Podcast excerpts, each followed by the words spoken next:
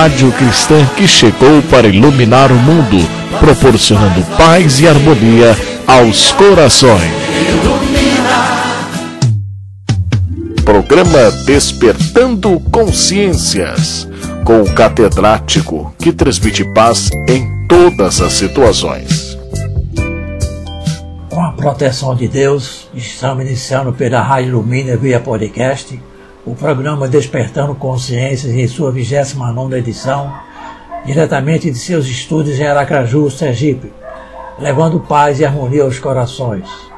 Hoje teremos outro programa especial dedicado às comemorações de fim de ano e início de novo ano, apresentando uma palestra magnífica com duas histórias formidáveis que aconteceram em uma de suas viagens aos Estados Unidos, contadas pelo nosso estimado e querido embaixador mundial da mensagem espírita, nosso irmão Divaldo Franco. Vale muito a pena ouvi-lo. Temos absoluta certeza que todos irão gostar, por se tratar de programa especial. Não teremos hoje a apresentação da história de Emery Boudet e também a participação da colega Viviane com suas reconfortantes mensagens.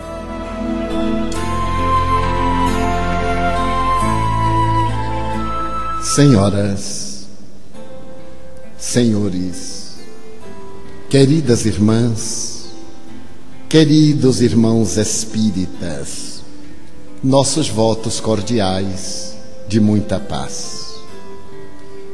No Natal de 1967, numa pequena igreja de orientação batista, um homem admirável começou a dizer: Eu tenho um sonho de que um dia todas as criaturas se darão as mãos, na condição de verdadeiros irmãos. Eu tenho um sonho de que um dia os negros serão vistos pela qualidade das suas ações não pela cor da epiderme. Eu tenho um sonho de ver satisfeitas as barrigas vazias de todos os miseráveis da terra. Eu tenho um sonho de ver as criaturas unidas como verdadeiros irmãos, trabalharem juntos, juntos lutarem pelo mesmo ideal. E juntos, esses indivíduos construírem um mundo assinalado pela paz. Menos de cinco meses depois, no motel Lorraine, em Memphis, no estado do Tennessee, este homem, que era Martin Luther King Jr., Prêmio Nobel da Paz, quatro anos antes, encontrava-se no estacionamento ao primeiro andar, às 18 horas, conversando com o pastor negro Jesse Jackson e um outro amigo a respeito da problemática que se houvera estabelecido na cidade, quando os lixeiros fizeram uma greve de protesto. Na sua maioria eram negros. Subitamente ele dobrou-se sobre a balaustrada e tombou. O sangue assinalou a morte de Martin Luther King Jr.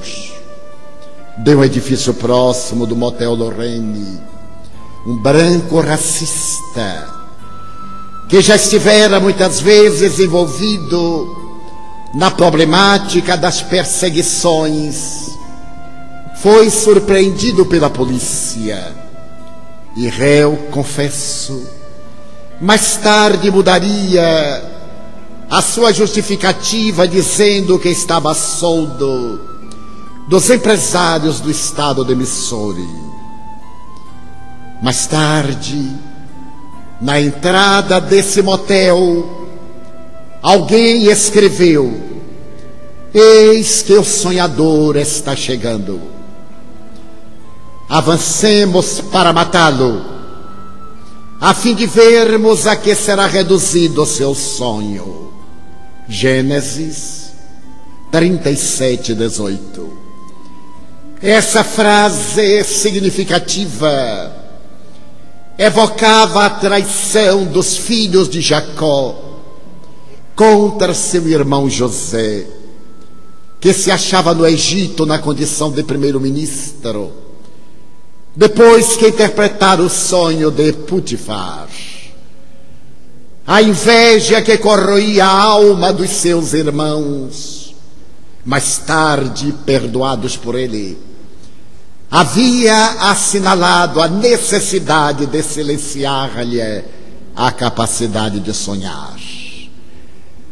Dez meses depois daquele hediondo crime do dia 4 de abril de 1968, Loretta, a viúva de Luther King, teria ocasião de avaliar o sacrifício do marido, asseverando que apenas naqueles meses a saga que durara 12 anos estava atingindo seu apogeu quando milhares de pessoas passaram a apoiar o holocausto do líder pacifista negro.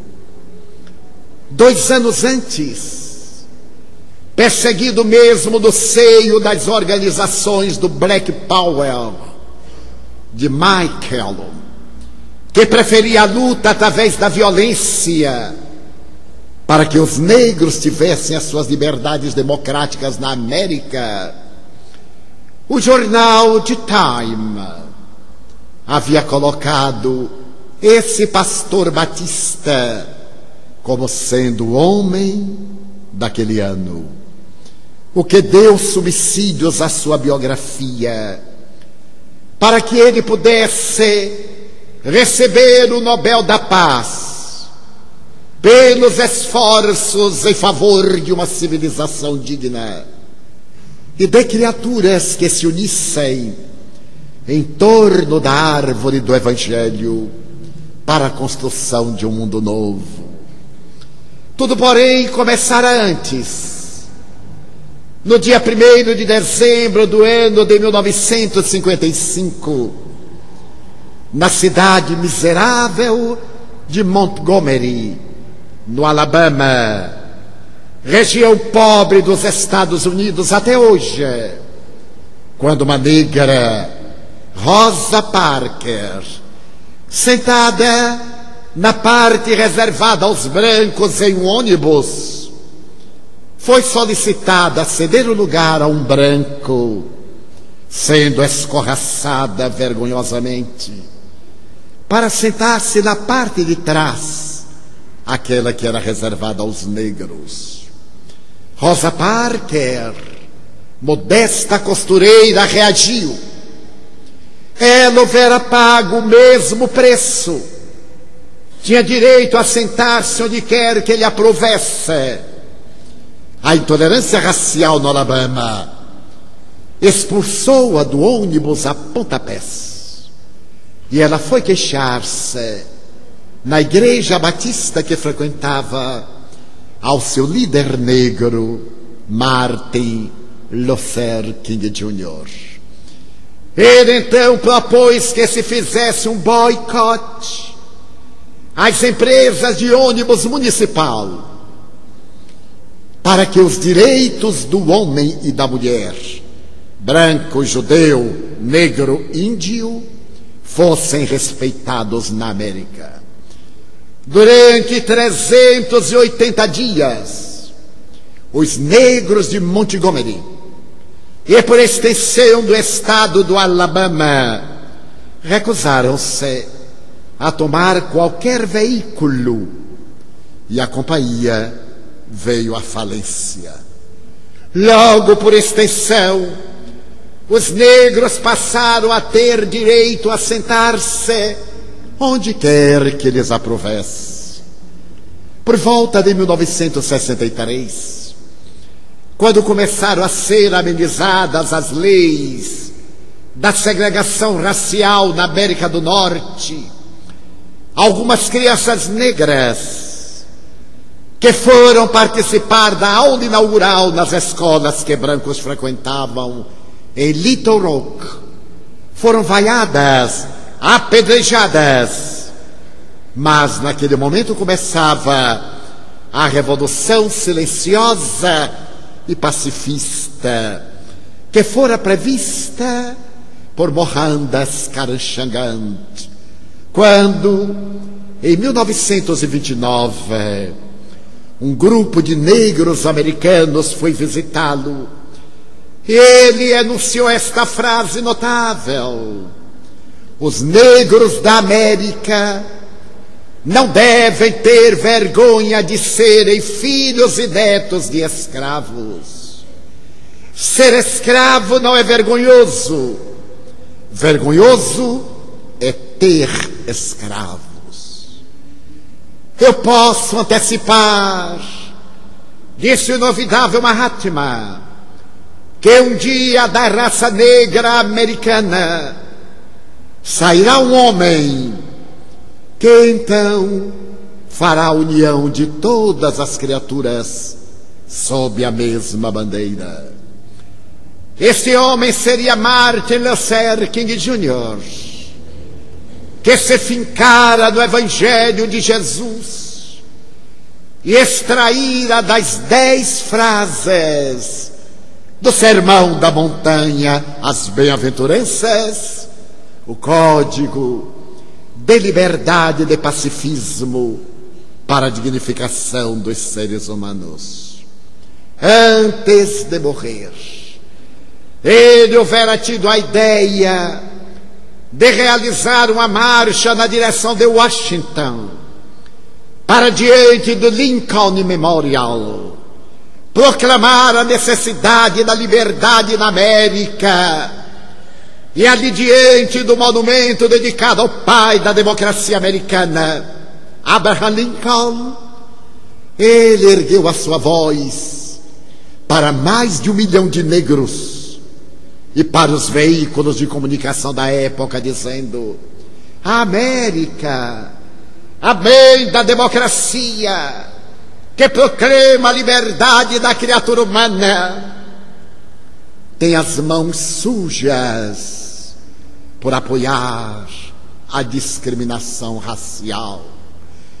Eu tenho certeza que em breve, em oportunidade muito remota, a América despertará do pesadelo, e todos judeus, brancos, negros, protestantes, maometanos, estarão de mãos dadas, realizando o grande ideal da fraternidade universal.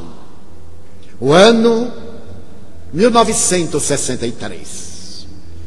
Eram os dias terríveis da guerra do Vietnã e ele teve a coragem de dizer: russos, chineses, vietnamitas são nossos irmãos.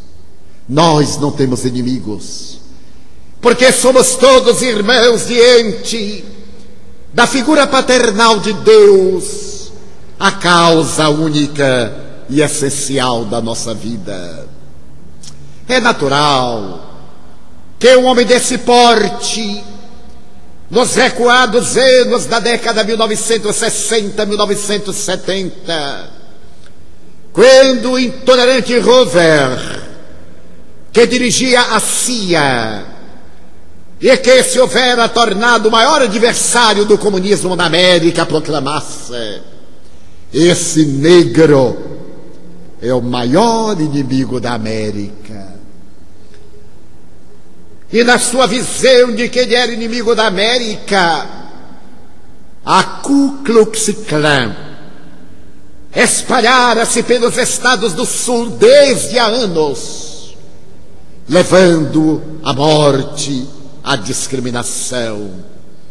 Mas Luther King continuou a sua saga visitando Tennessee, o Alabama, Ele que vinha de Atlanta, na Geórgia, cidade de maioria negra, para pregar a doutrina da fraternidade, baseado no Evangelho de Jesus.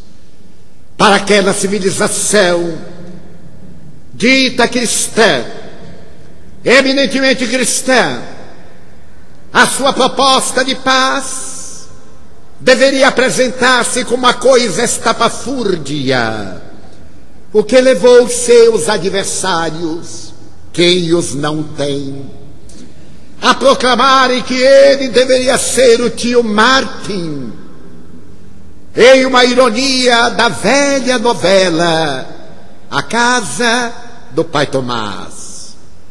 Uncle Tom o tio Tom, subserviente dos brancos. Mas ele não cedeu e asseverou que se tivesse de dar a sua vida pelo ideal que abraçava, era o mínimo que ele poderia doar. Porque aquele que abraça uma causa de solidariedade humana e particularmente da paz, deve selar com sangue o seu ideal para poder fruir de plenitude. A proposta da paz, desde há dois mil anos, fora exarado pelo poeta Galileu, quando diante da multidão teve a oportunidade de decantá-la. Eu vos dou a minha paz. A minha paz vos deixo não a dou conforme o mundo a oferta. Doa, como somente eu a posso doar. E nós outros adimos é a paz da consciência tranquila, do coração harmonizado, da conduta reta. Essa conduta reta harmoniza os sentimentos e tranquiliza a consciência. Um dos maiores adversários psicológicos do ser odierno é a chamada culpa, geradora de grandes transtornos de natureza emocional e que empurra o indivíduo na direção abissal do suicídio, quando não da soturna loucura na qual estertora nas sombras da depressão. E a culpa é a herança atávica da nossa conduta anterior em face dos abusos que praticamos em nome dos direitos da nossa liberdade. Jesus fora tácito. É necessário que venhamos a aurir da sua paz. Essa harmonia interior que deflui de uma conduta correta a única propiciadora de um coração tranquilo e, naturalmente, de uma consciência sem arrependimentos. Mas foi necessário que alguns milhares de indivíduos imolassem-se a benefício da paz, para que ela pudesse fazer silenciar por um pouco as trombetas da guerra em uma análise contemporânea da história da civilização, por volta de 1940, 60, Will Durant e 40 historiadores a quem ele convidara fez um levantamento histórico da humanidade desde a antiguidade oriental até aqueles turbulentos dias do após Segunda Guerra Mundial. Essa obra notável de Durant tem um pós-fácil, no qual o historiador, historiador comenta: nestes passados 6.650 anos de ética, de cultura e de civilização, a criatura humana esteve mais em guerra do que em paz. Se forem adicionados os dias da paz, provavelmente não teremos cem anos de paz em seis mil e seiscentos anos de guerras. Porque o homem no sentido genérico, tem sido lobo do homem. Tem procurado levantar-se para poder destruir o seu irmão. A avidez pelo poder, os descalabros morais, a sede de glórias transitórias fizeram que o mundo fosse governado mais por generais do que por filósofos e poetas. Aqueles homens das armas se impuseram através da dominação arbitrária e do poder absolutista, para logo transformarem-se em cinzas ou em monumentos que a história esquece e se tornam adorno nas cidades e países que os ostentam. Mas dia virá em que a criatura cansada de guerra anelará pela paz. E Will Durant está coroado de razões, porque o instinto belicoso do indivíduo tem-no levado a esse combate para fora pela falta de coragem de realizá-lo dentro de si mesmo. O preclaro codificador da doutrina espírita percebeu esse atavismo selvagem do ser humano e interrogou as entidades venerandas, conforme se lê a questão 742 do Livro dos Espíritos. O que é que leva a criatura humana à guerra? E as entidades benfeitoras redarguíram predominância de natureza animal sobre a natureza espiritual do ser e o desbordar das paixões.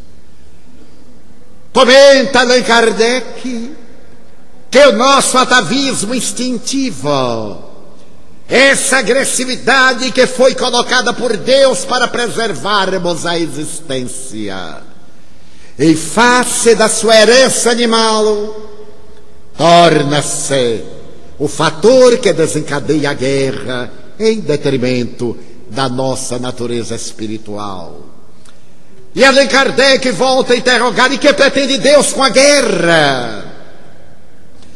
Promover o progresso, o que causa um espanto em nosso estágio de belicosidade, para podermos matar Desenvolvemos uma tecnologia de ponta na atualidade, como fizemos ontem, para podermos surpreender aquele a quem elegemos como adversário, submetê-lo. E quando se firma a paz, eis que esse progresso alcançado em poucos anos é transformado em seara bendita para a incementação da fraternidade, da solidariedade e do progresso.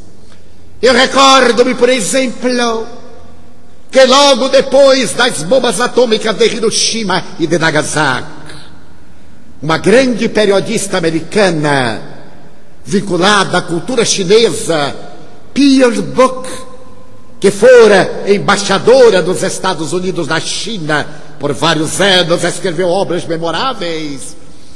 Ele entrevistou a Albert Einstein, que havia sido dos pais do projeto Manhattan, aquele que decidia pela bomba atômica.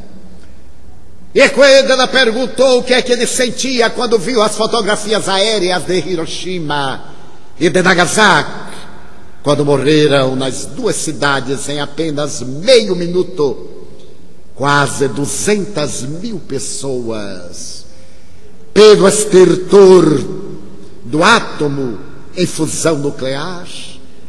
Ele falou com a voz pausada e as lágrimas nos olhos.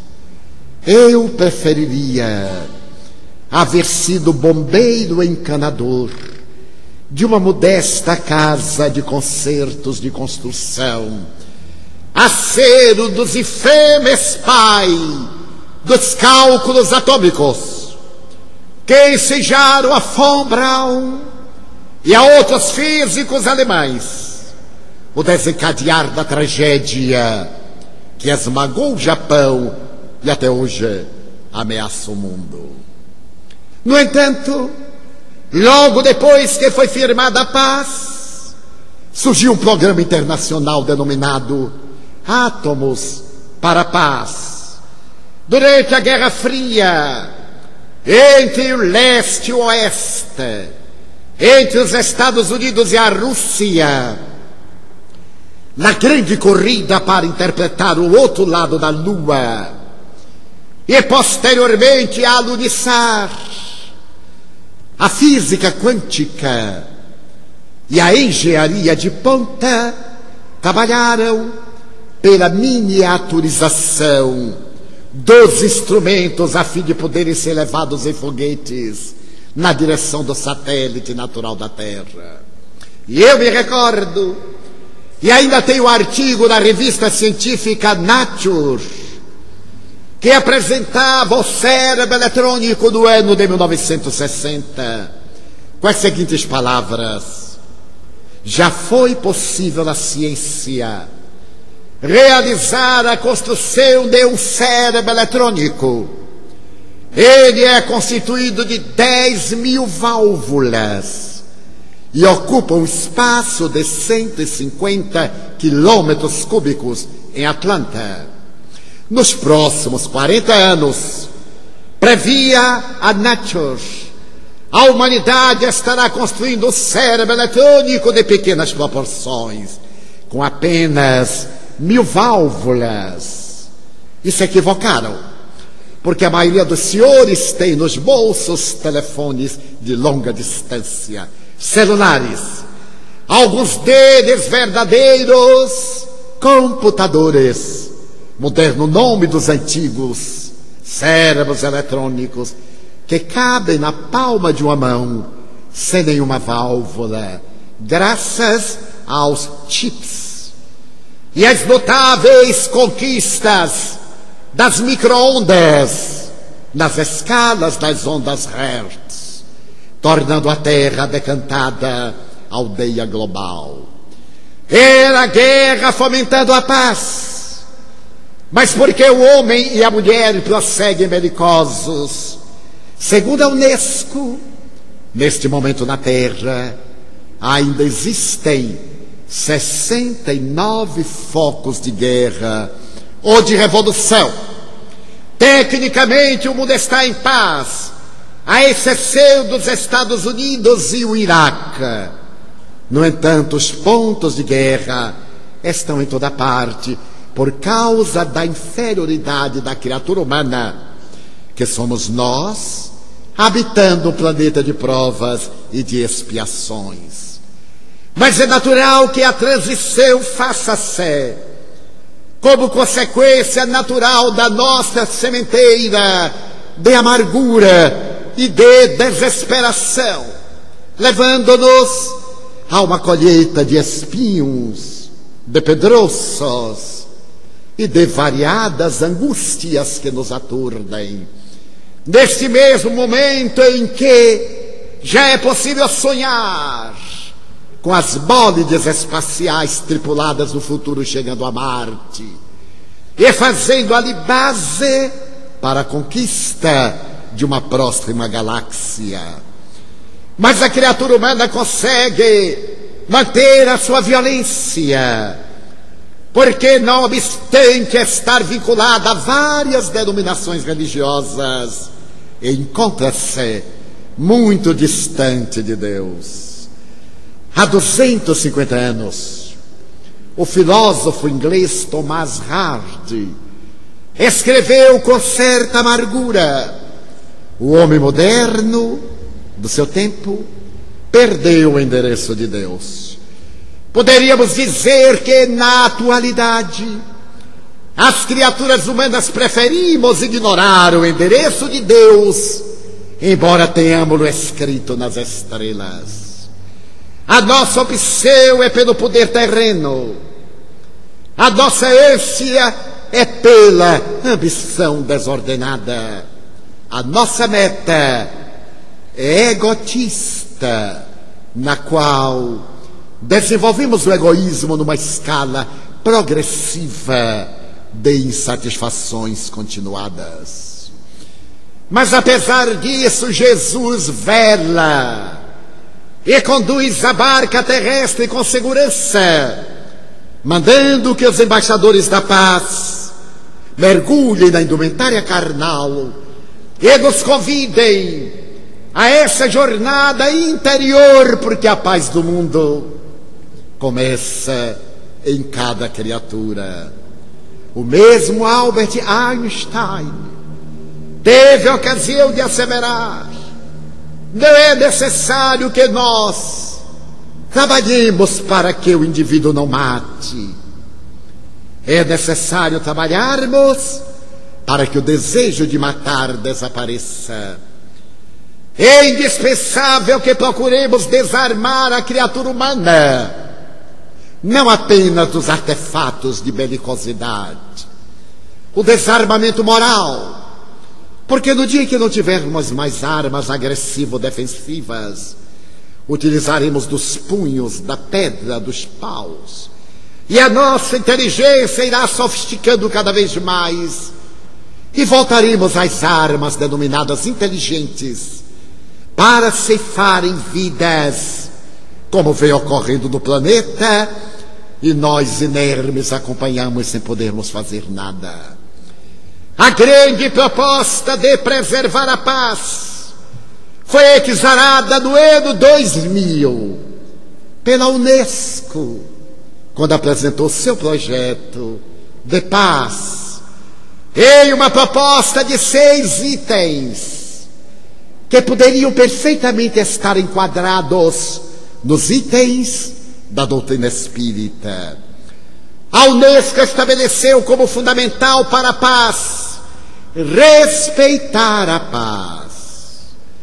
Equivale dizer que é necessário criarmos em nós uma autoconsciência, essa consciência de dever, que nos permite entender no próximo e considerar aquilo que esperamos que o próximo entenda em nós e considere.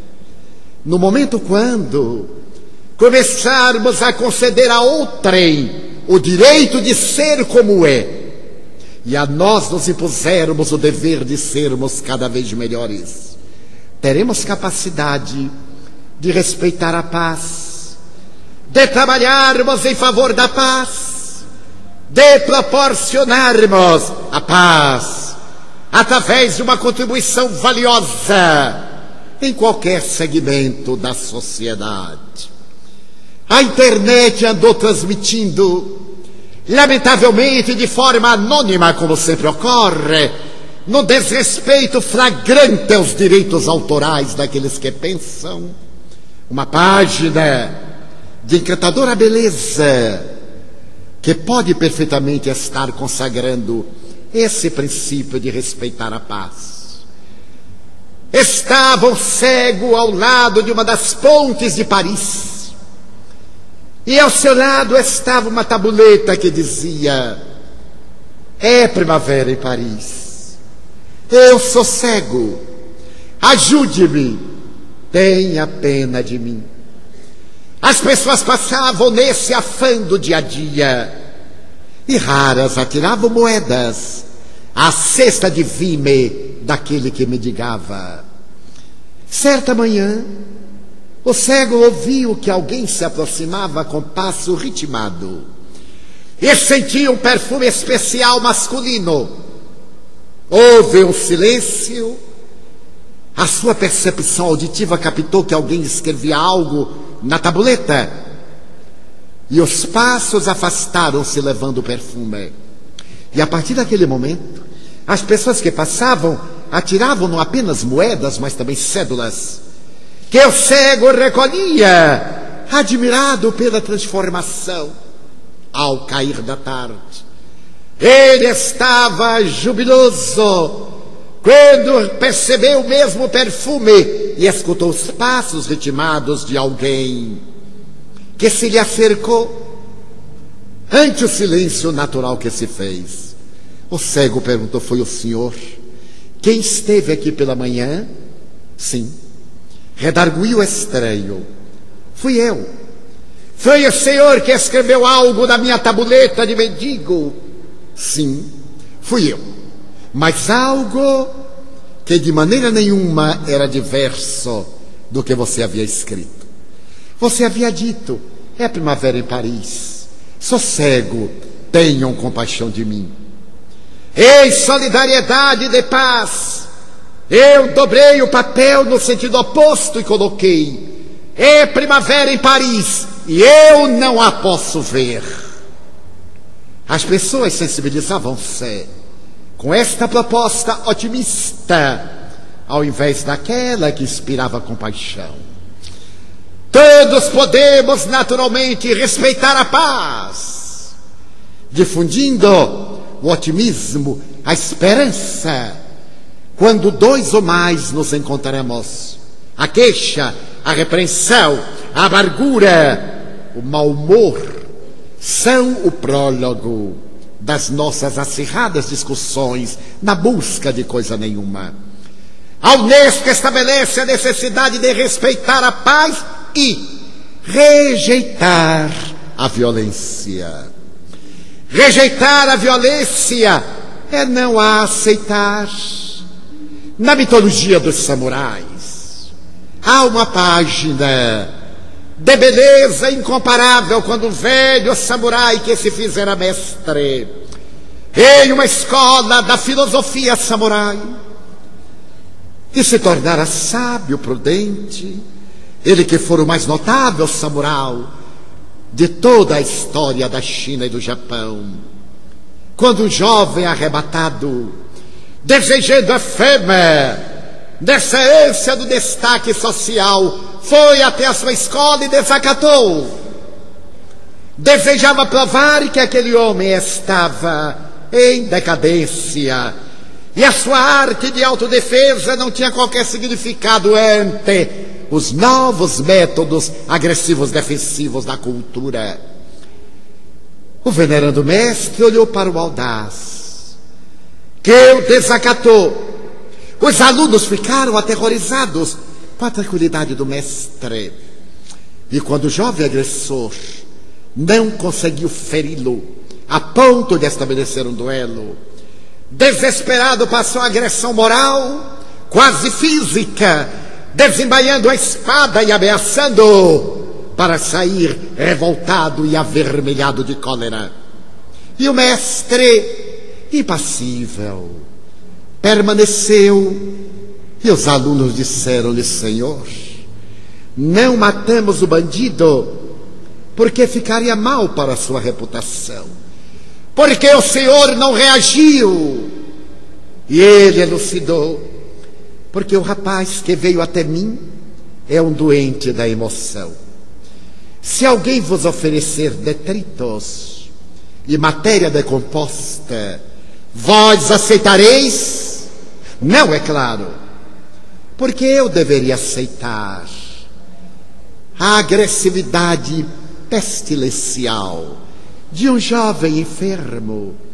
Não aceitei em absoluto. Deixei com ele a sua vermina.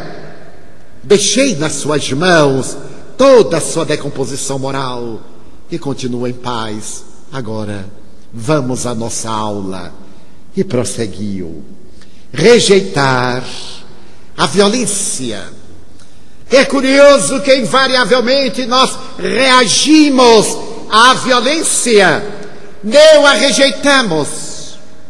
A Unesco nos pede para que não aceitemos o violento, para que não entremos em violência com ele.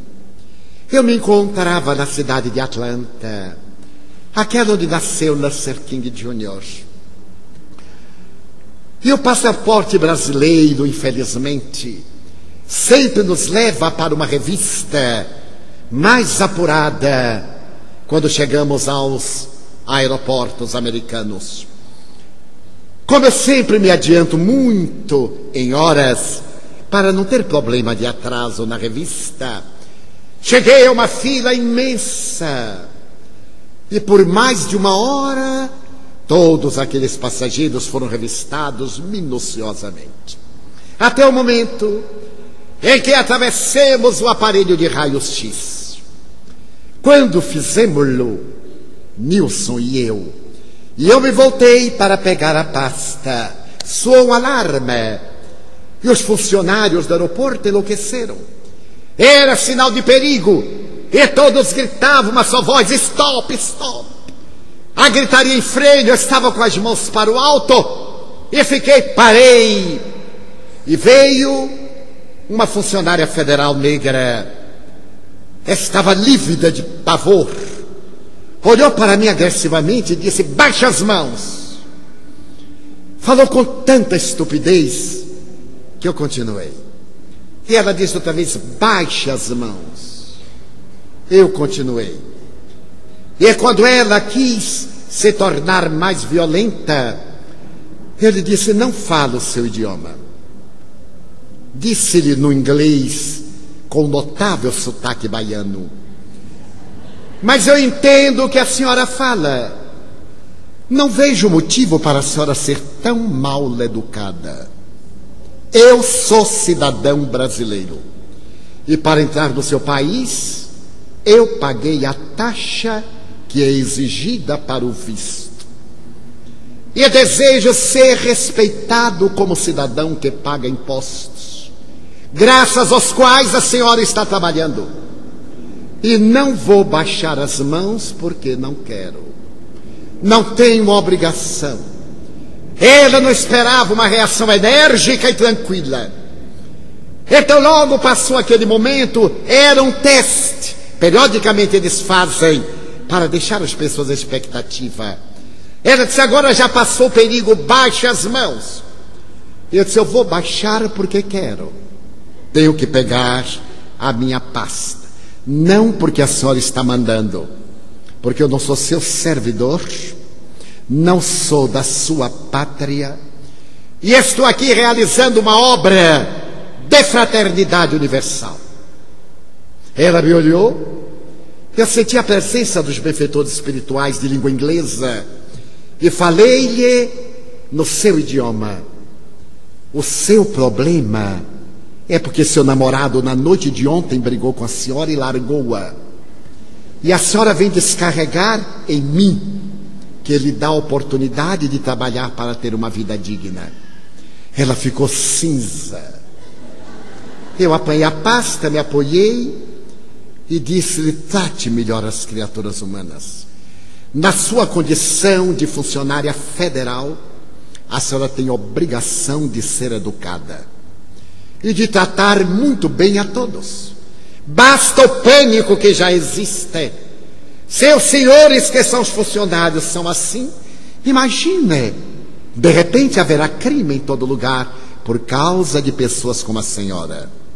Aceite a minha proposta, porque eu tenho idade de ser seu avô.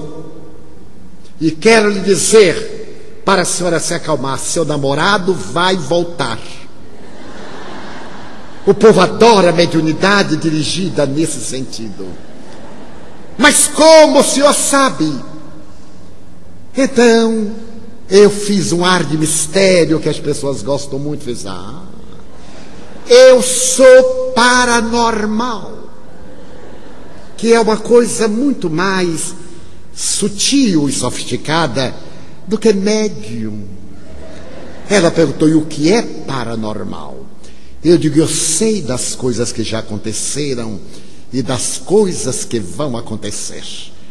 Sei que a senhora perdeu o namorado e sei que ele vai voltar, mas seja digna dele. A senhora o perdeu porque não há quem aguente um temperamento como esse seu. E se a senhora continuar assim, ele volta e nunca mais ficará, porque se irá de uma vez.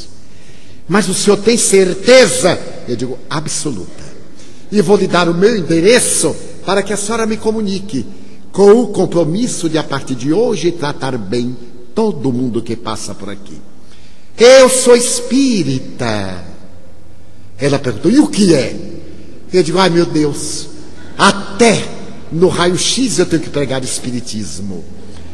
Ele disse: Eu vou dar-lhe um livro para que a senhora saiba o que é. Dei-lhe um livro traduzido ao inglês, O livro dos Espíritos de Allan Kardec, que eu ando com ele lendo, tentando penetrá-lo na língua inglesa. E aí tem o meu endereço. Escreva-me depois. Ela me disse: Posso dar-lhe um abraço? Eu digo: Bem, em outra circunstância eu cobraria 50 dólares. Mas hoje eu farei grátis. Abracemos-nos. E aquela pessoa agressiva, diante da tranquilidade, chorou no meu ombro. Chorou e disse: Perdoe-me, Mr. Franco. Eu disse: Não posso lhe perdoar. E por que não? Porque não tenho ressentimento da senhora. Eu entendo o seu drama, mas não seja violenta. A paz tem que começar na senhora para terminar no Iraque e nesse criminoso internacional que semeia o terror na terra. Fique em paz. Saí, ela ficou olhando o livro, deu-me adeus. Três meses depois recebi uma carta. Ela dizia-me que o namorado voltou sim e que ela mudou sim para agarrar o namorado. Qualquer esforço é válido.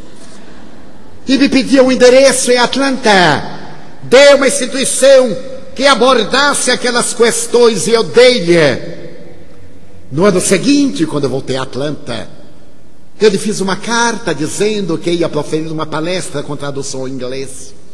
E ele, com o namorado, ao terminar a palestra, ela veio e apresentou meu namorado nas seguintes palavras: Bob, este foi o homem que me deu paz. E ele disse: Não, senhora, este é o homem que lhe apontou o caminho da paz. Mas cada um tem que o perlustrar.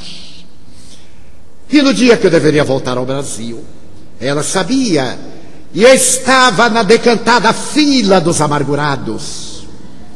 Quando ela apareceu em traje civil, como duas noites anteriormente, com o namorado, que também é policial, tirou-me da fila e disse aos seus colegas: apesar do passaporte indicar aquela fila especial, ele é um passageiro VIP eu disse, até que enfim o Espiritismo me deu alguma coisa na terra.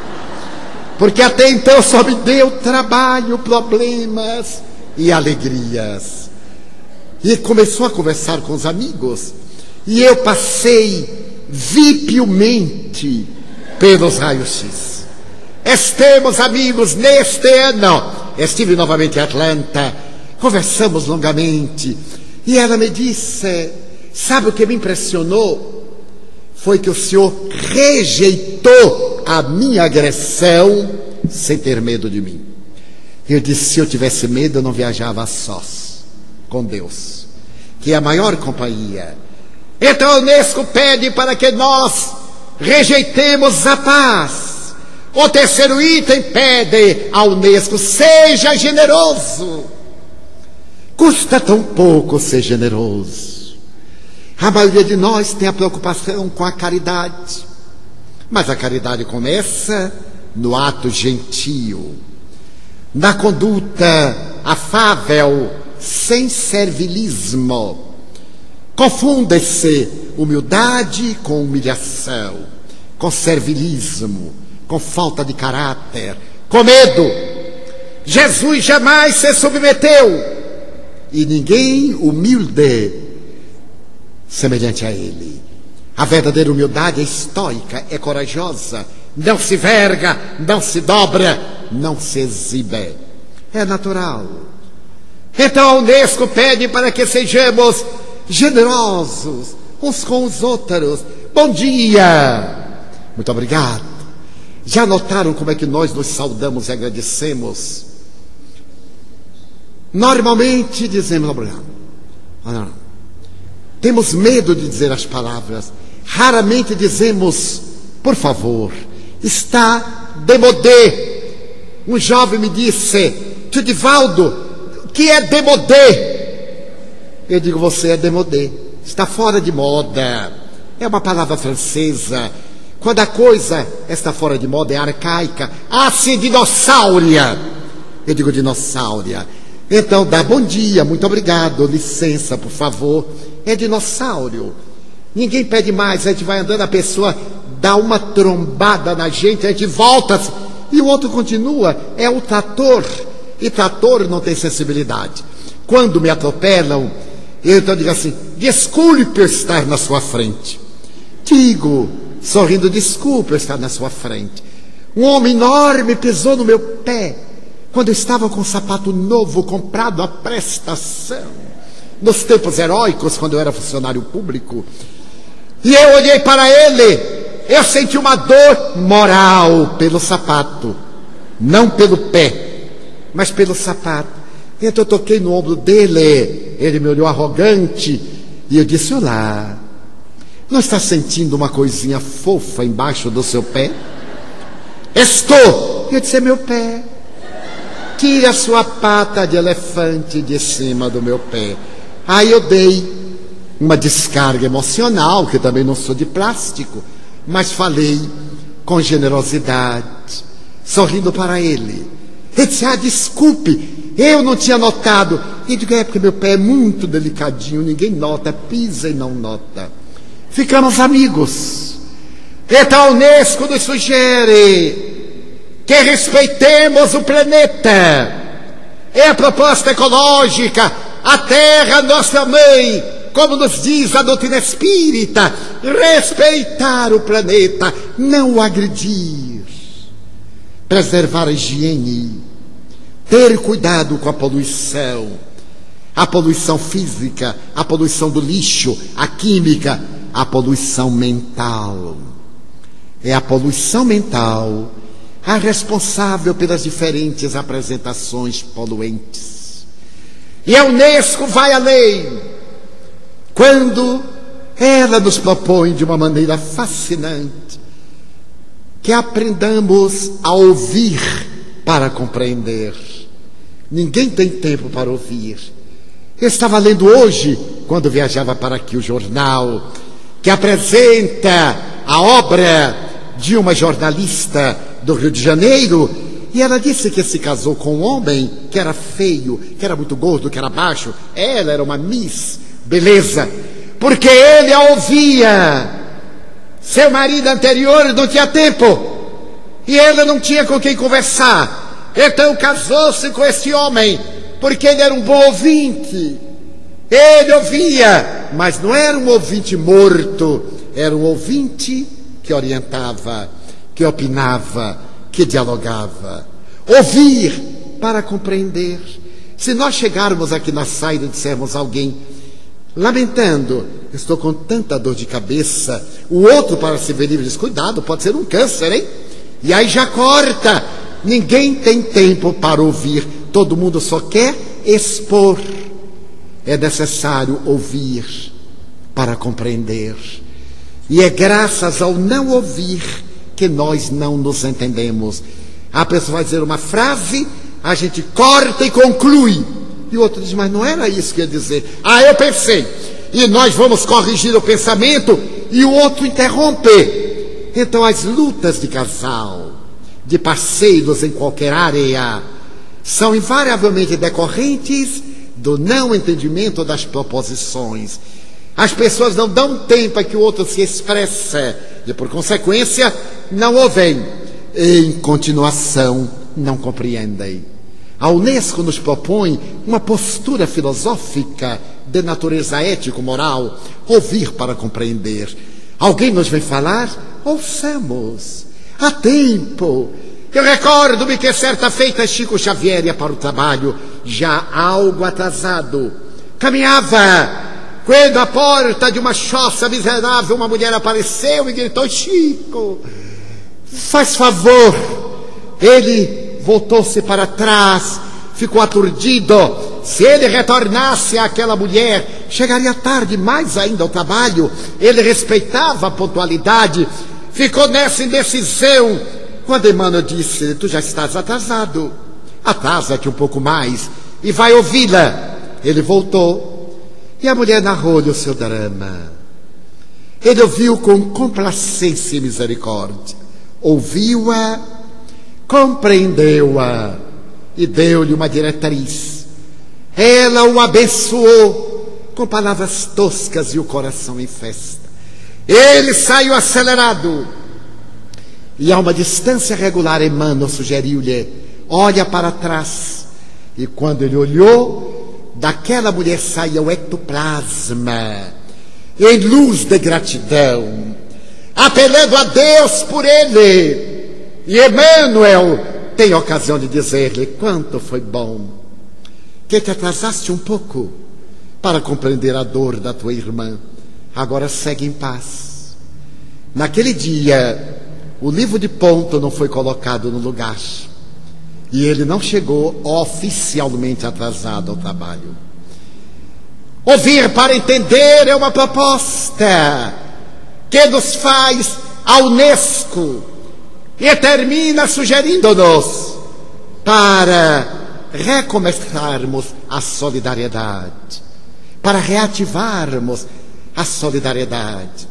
Esquecemos-nos de ser solidários.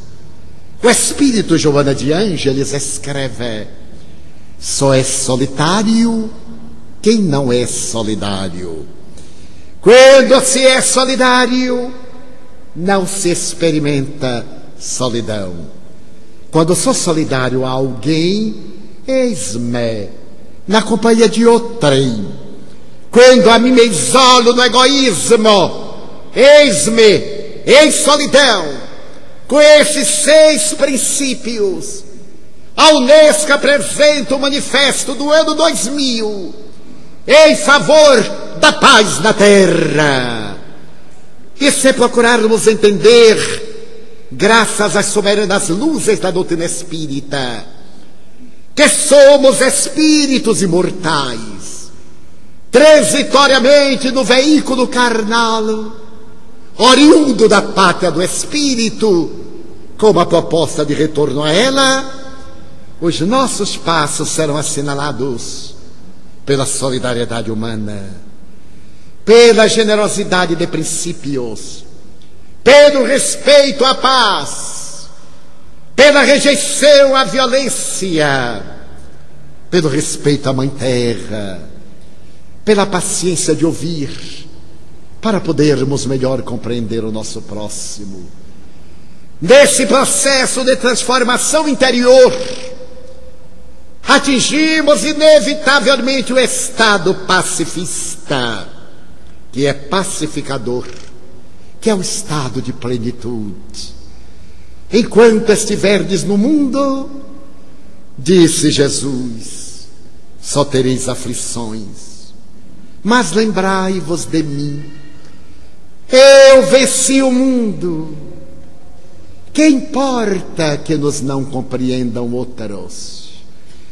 Na terra todos passamos pela experiência da não compreensão especialmente se estivermos abraçando o ideal de solidariedade humana. Particularmente, se estivermos engajados numa obra de amor em favor de nós mesmos através do nosso próximo. Qual ocorreu a um sacerdote notável, salvadorenho, que estava no dia 23 de março de 1980 à porta da Catedral de El Salvador, a capital da República de São Salvador. E ele dizia naqueles dias terríveis de ditadura militar: o soldado tem o direito de desobedecer quando é mandado matar.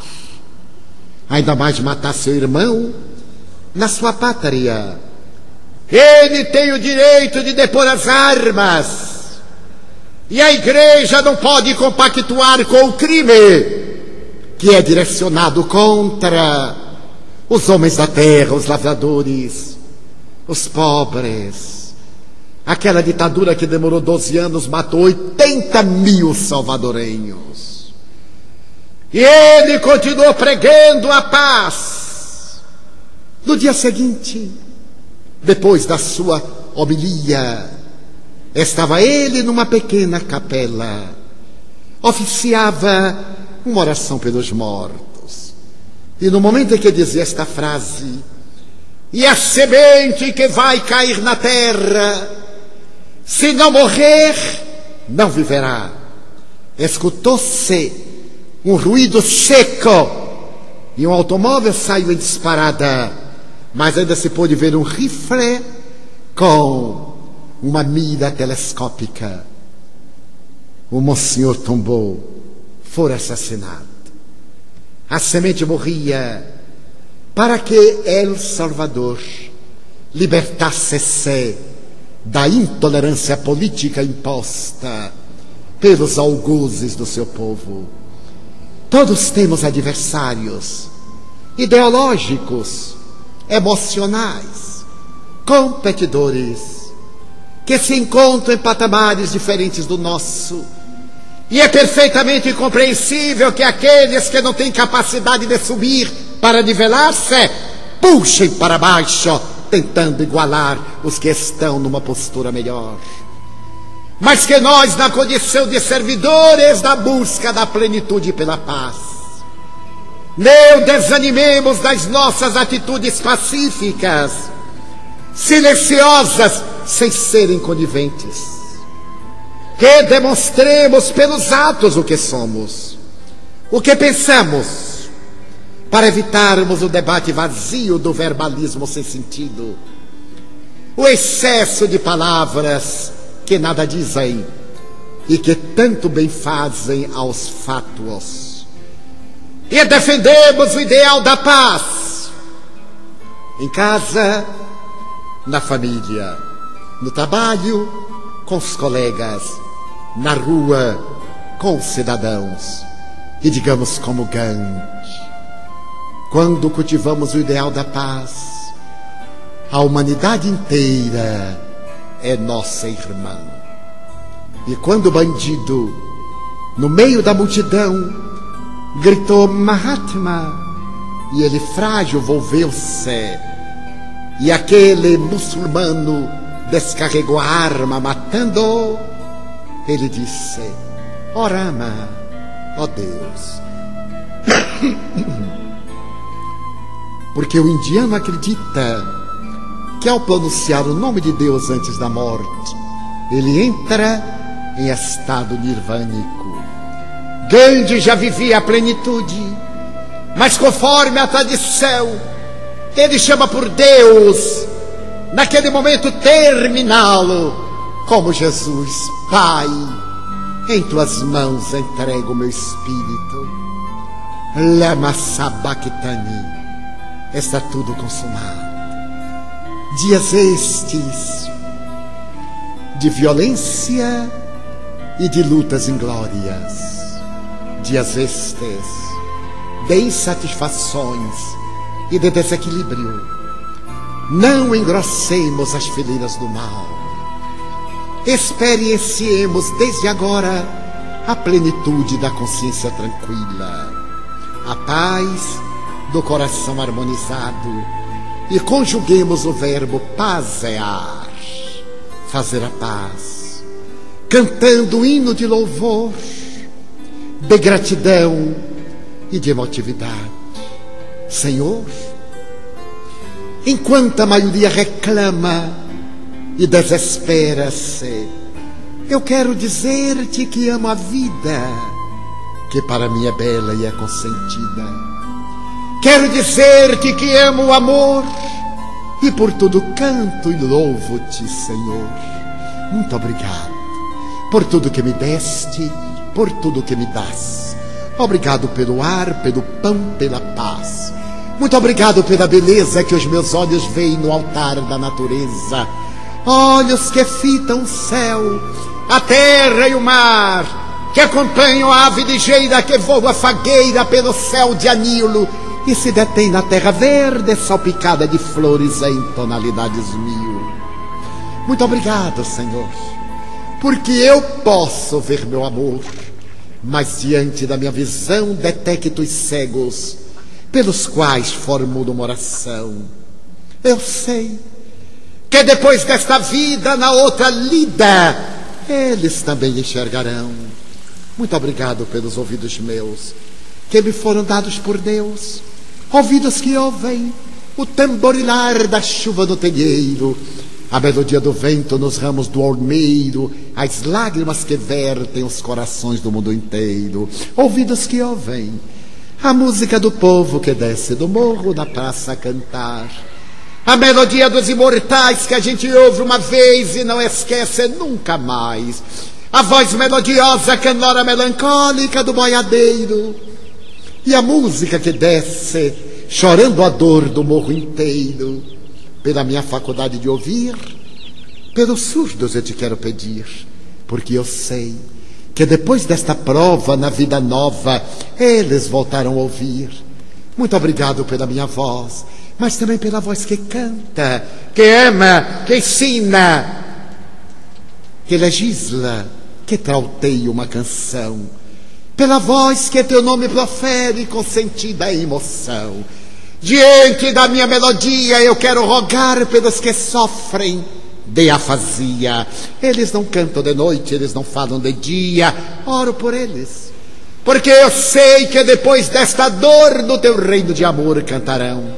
Obrigado pelas minhas mãos, mãos que aram, meus que semeiam, mãos que agasalham, mãos de ternura, que libertam da amargura, mãos que apertam mãos, mãos de poesias, de sinfonias, de cirurgias, de psicografias, pelas mãos que diminuem a dor, que enxugam lágrimas, suores, feridas e dores das vidas, pelas mãos que atendem a velhice, a dor, o desamor, pelas mãos que no seio embalam o corpo de um filho alheio, sem receio, e pelos pés que me levam andar sem reclamar, muito obrigado, Senhor, porque me posso movimentar. Diante do meu corpo perfeito, eu te quero louvar, porque eu vejo na terra aleijados, marcados, amputados, paralisados, que se não podem movimentar, eu oro por eles, porque eu sei que depois desta expiação, na outra reencarnação, eles também caminharão.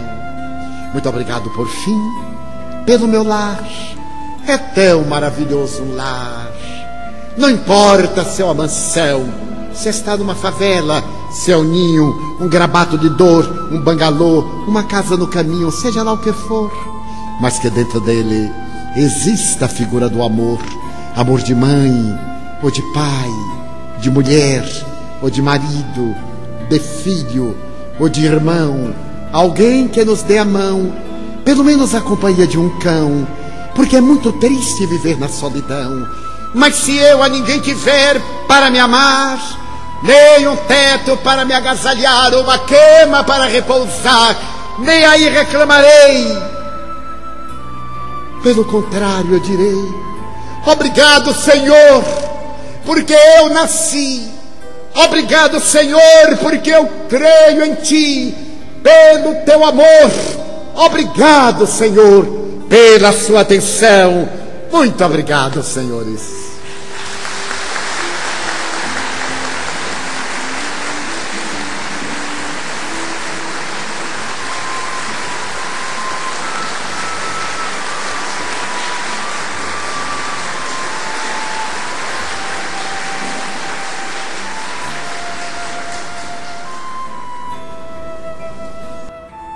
Estamos encerrando o último programa do ano, agradecendo primeiramente a Deus pela oportunidade do trabalho.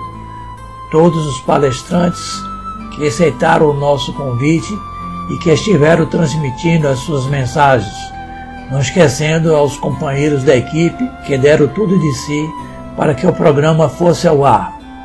Outro fator de sucesso, e não poderia ser diferente, fica por conta dos nossos amados ouvintes que nos deram durante o ano o apoio de sua audiência. Desejamos a todos que o ano de 2021 seja de boas ações na seara do bem. Paz, luz e harmonia, e viva Jesus em nossos corações. Até breve.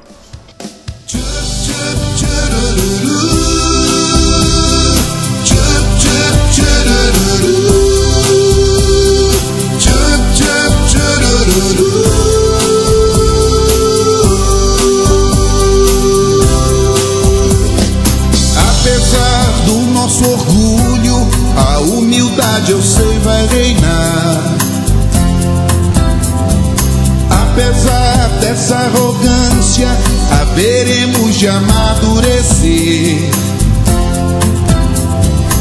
Apesar da letargia, o amor do Cristo vai nos despertar.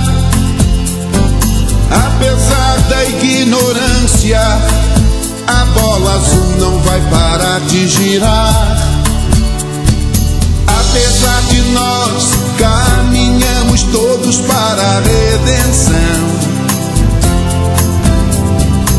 Apesar das guerras, solidariedade irá brotar em nós.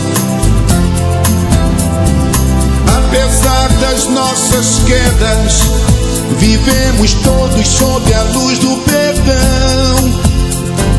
Apesar de tantas trevas, a roda do progresso para